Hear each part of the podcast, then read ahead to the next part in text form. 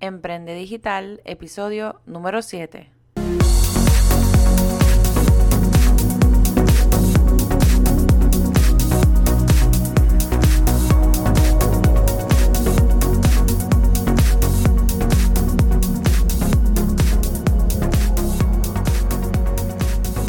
Hola, espero que estés súper bien. Te doy la bienvenida a este podcast Emprende Digital con Francesca Vázquez y aprende desde donde sea, donde discutiremos noticias de negocios, temas de emprendimiento, marketing digital, estrategias para redes sociales, motivación, empoderamiento y entrevistaremos expertos a beneficio de todos esos emprendedores y emprendedoras digitales que desean generar ingresos a través del Internet y las redes sociales. Yo soy Francesca Vázquez, estratega de marketing digital y asesora en infoproductos y oficialmente te doy la bienvenida a este episodio de tu podcast Emprende Digital. Comenzamos este episodio de Emprende Digital con Francesca Vázquez. Yo estoy sumamente feliz y contenta y yo me imagino que dirás, bueno, esta muchacha siempre empieza igual, pero es que en la realidad estoy feliz y contenta porque estuvimos celebrando esta semana el primer día o mi primer día internacional del podcast y hubo un par de personas que me felicitaron, así que gracias a todos ustedes que me escuchan. Este episodio de hoy promete...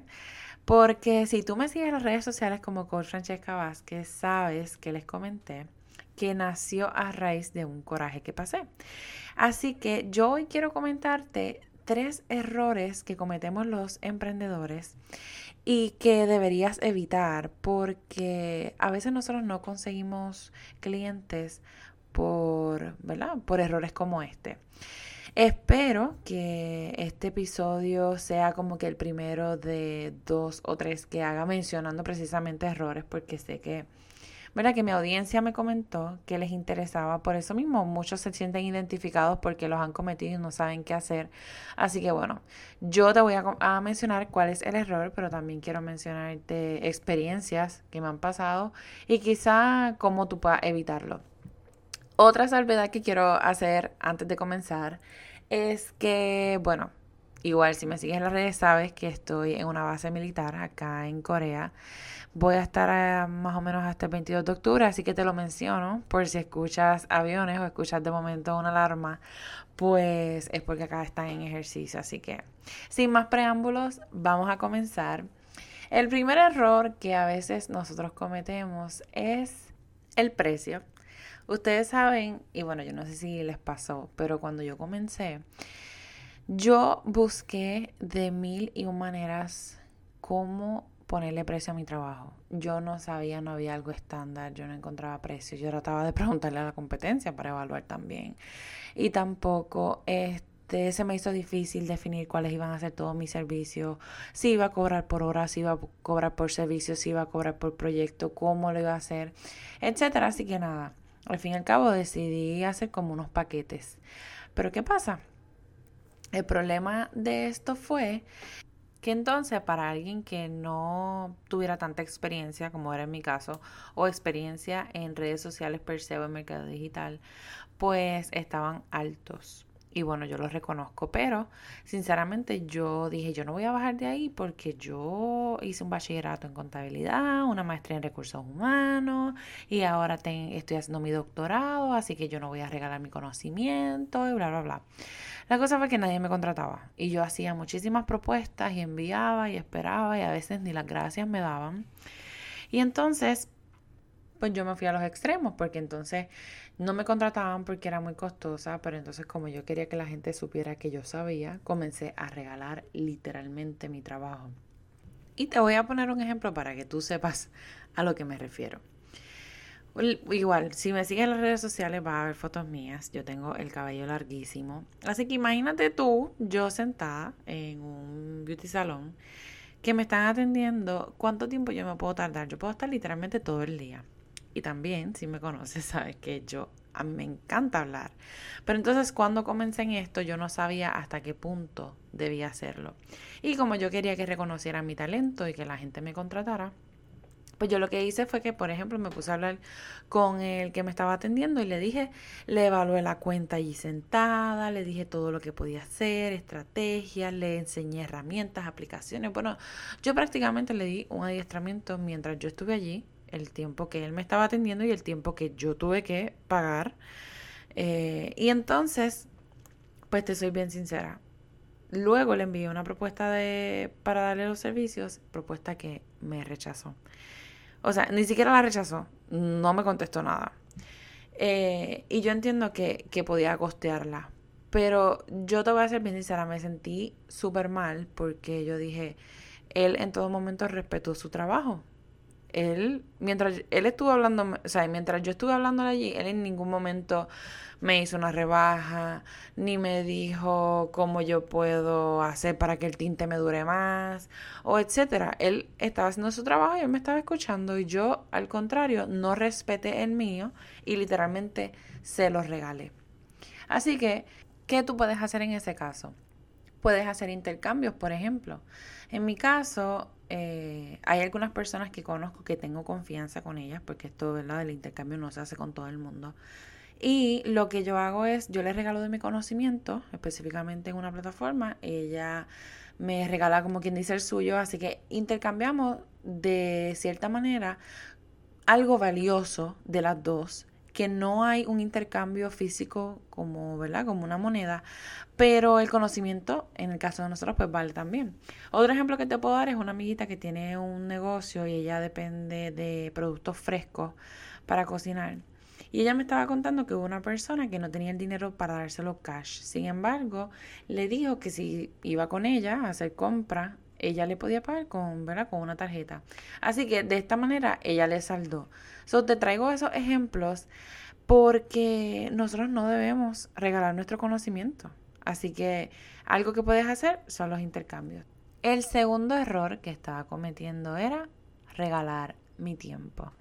Y cuando te digo tiempo era desde lo más sencillo, que era cuando estaba preparando la propuesta, yo la personalizaba porque imagínate cómo le iba a hacer algo estándar, yo quería que obviamente esa propuesta tuviera el logo de la empresa, que tuviera fotos, que tuviera un, un diagnóstico de, de sus redes, que fuera con información. Olvídate, yo iba con una propuesta, sin mentirte, como de 15 páginas y yo pensaba que me iban a contratar. Pues sabes qué? No me respondían ni las gracias, ni siquiera eso.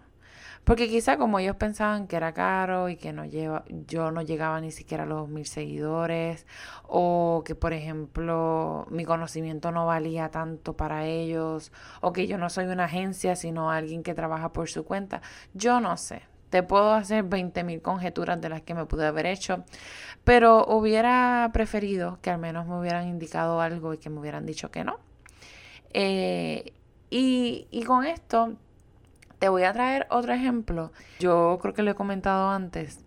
Primero te voy a preguntar a ti, ¿cuánto tiempo tú has tardado en ofrecer una propuesta? O sea, ¿cuánto tú has esperado por un cliente?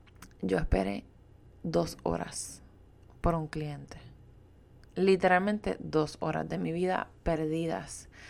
Y todavía me duelen porque aparte de las dos horas que estuve esperando por la persona, una hora de ida para llegar al lugar, una hora de vuelta, más el tiempo de trabajarle la propuesta, más una hora a lo mejor de comunicación con la persona para saber lo que quería, etcétera. Así que en total fueron como seis horas de mi vida gastadas en cada una de las personas que yo les envié la propuesta. Sin embargo, como dicen, a veces se gana y a veces se aprende. Así que en este caso yo aprendí, les puedo decir yo, eh, La moraleja o el consejo que les doy es cuando tú te vayas a reunir con un prospecto, háganlo en un lugar céntrico y fuera del área de trabajo de ese prospecto. ¿Por qué? Porque te arriesgas a ir a su trabajo y que obviamente haya interrupciones o que llegue de momento un cliente, no le va a decir que no es un cliente, así que te va a hacer esperar a ti. Y lo otro es que te reúnas en un lugar céntrico porque así si la persona realmente tiene interés en tu servicio, va a llegar. Además de que es algo justo. Tú no tienes por qué llegar hasta el lugar donde esté esa persona. Lo otro es que no esperes más de 15 minutos por esa persona o ese prospecto. Déjame decirte, yo ahora lo más que espero son 15 minutos. 15 minutos porque entiendo, ¿verdad? Que la persona pueda llegar tarde porque de momento coge un tapón o lo que sea. Pero más de ahí no. Porque si yo pierdo mi tiempo esperando por esa persona, ya esa persona, yo le estoy dando una impresión como si yo no tuviera nada que hacer. Y la realidad es que no, uno siempre tiene algo pendiente, aunque uno saque ese tiempo para el cliente. Es más, aunque después tú no tengas nada que hacer, no importa pero tú necesitas dar la impresión de que tu tiempo vale igual que el de la otra persona. Así que esas son mis tres recomendaciones para este error. El tercero y último error que te puedo decir que no deberías cometer es no bajes tus precios. ¿Por qué estamos bajando nuestros precios para poder conseguir clientes? Yo te lo digo porque si ya tú hiciste un cálculo justo del tiempo, del esfuerzo, del costo de materiales, la inversión, eh, porque tú vas a bajar el precio para que te puedan contratar. Tú quieres que la gente te contrate porque tú eres excelente y bueno en lo que haces o porque tú eres el más barato. Dime tú, ¿por qué tú quieres que te contraten? Este es de los peores errores que podemos cometer. Yo lo he hecho, no te voy a mentir, pero aprendí a que no lo voy a hacer o no le voy a bajar el precio, mira, ni al Papa, por no decir una expresión eh, de Puerto Rico, porque, mira, no es justo. Yo te voy a contar otra anécdota que me pasó. Tuve este cliente que me pidió una rebaja y me tiró un llorado, como nosotros decimos, que ay Dios mío, que las cosas están malas o qué sé yo qué, bla, bla, bla. Y yo pues por boba y realmente como que por desesperar, porque uno, ¿verdad? Cuando está empezando, uno se desespera porque uno quiere atraer clientes y también para poder utilizarlos eh, para conseguir más. Pues yo cogí y sí, le bajé el precio. Pero ¿qué pasa? El peor error fue ese porque primero esa persona no es un cliente recurrente, era para hacerle un trabajo nada más. Yo digo que, que si fuéramos a hacer una rebaja es porque a lo mejor nos van a hacer un paquete grande de varios servicios y ya eso tú lo debiste haber pensado. Pero nada, la cosa fue que eh, yo le bajé el precio y como a la semana o dos semanas, esa persona comparte que iba a estar de viaje en Europa. O sea que tú no tienes X cantidad para pagar por los servicios que tú eres el que está solicitando, pero tiene dinero para viajar a Europa.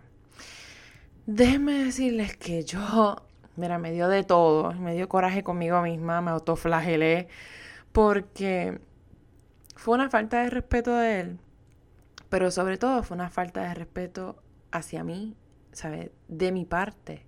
Y ahora, pues te soy bien sincera, ahora el que no me quiera contratar, pues que no me contrate. ¿Y sabes por qué? Porque ya yo estoy segura de lo que yo valgo, de lo que vale mi conocimiento, de lo que vale mi trabajo, mi esfuerzo, mi tiempo. Y antes me daba miedo que se fueran con la competencia, pero yo les puedo decir, ahora, si a mí me preguntan como que por una rebaja o me dice, o sea, como que me insinúa algo, yo misma lo refiero, digo, mira, pues ve dónde fulano. Lo más probable él te va a cobrar menos o ella te va a cobrar menos. ¿Y qué pasa? Luego vuelven donde uno a quejarse porque fulano o sutano les hizo, le hicieron un trabajo que ellos no querían. De mi parte, en esto lo que te puedo recomendar es que si tú entiendes que esa persona te puede pedir una rebaja, que no se supone, ¿verdad? Pero siempre están las personas que lo hacen. Pues mira, tú lo que haces es que inflas un poco el precio. Y si te pide rebaja, pues entonces tú le bajas la cantidad que inflaste y de más de ahí, no rebajes nada más. O, ¿verdad? Otra cosa que pudieras hacer es hablar con la persona, bueno, yo te puedo hacer un package si tú me contratas para este servicio, pero me contratas para estos dos más, pues entonces yo te puedo hacer una rebaja.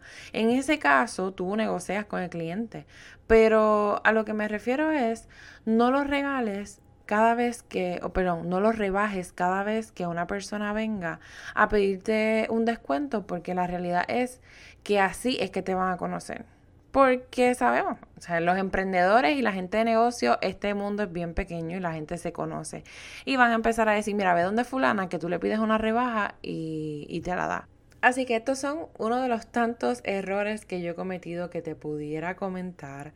Pero esta es la primera edición, así que en el próximo episodio yo espero contarte unos cuantos otros que me han pasado para que obviamente lo evites o sepas qué hacer en lugar de cometer estos errores. Me encantaría saber si a ti te ha pasado alguno de ellos. Sabes que me puedes comentar en Instagram o Facebook. Yo voy a estar subiendo un post que me gustaría que comentaras allí y me dejaras saber alguna anécdota tuya que te ha pasado, si fueron de estos errores que mencioné o si son de algunos otros para entonces yo poder mencionarlos en el próximo episodio. Gracias como siempre por escucharme. Si esta es la primera vez que escuchas Emprende Digital, déjame decirte que tienes un regalo. Puedes ir a www.francescavázquez.com slash regalo, donde vas a poder descargar un ebook con dos herramientas y aplicaciones totalmente gratuitas para personas que sean dueños de negocio o emprendedores como tú. Como les dije, síganme en las redes sociales como Coach Francesca Vázquez y nada, nos vemos entonces hasta la próxima. Chao.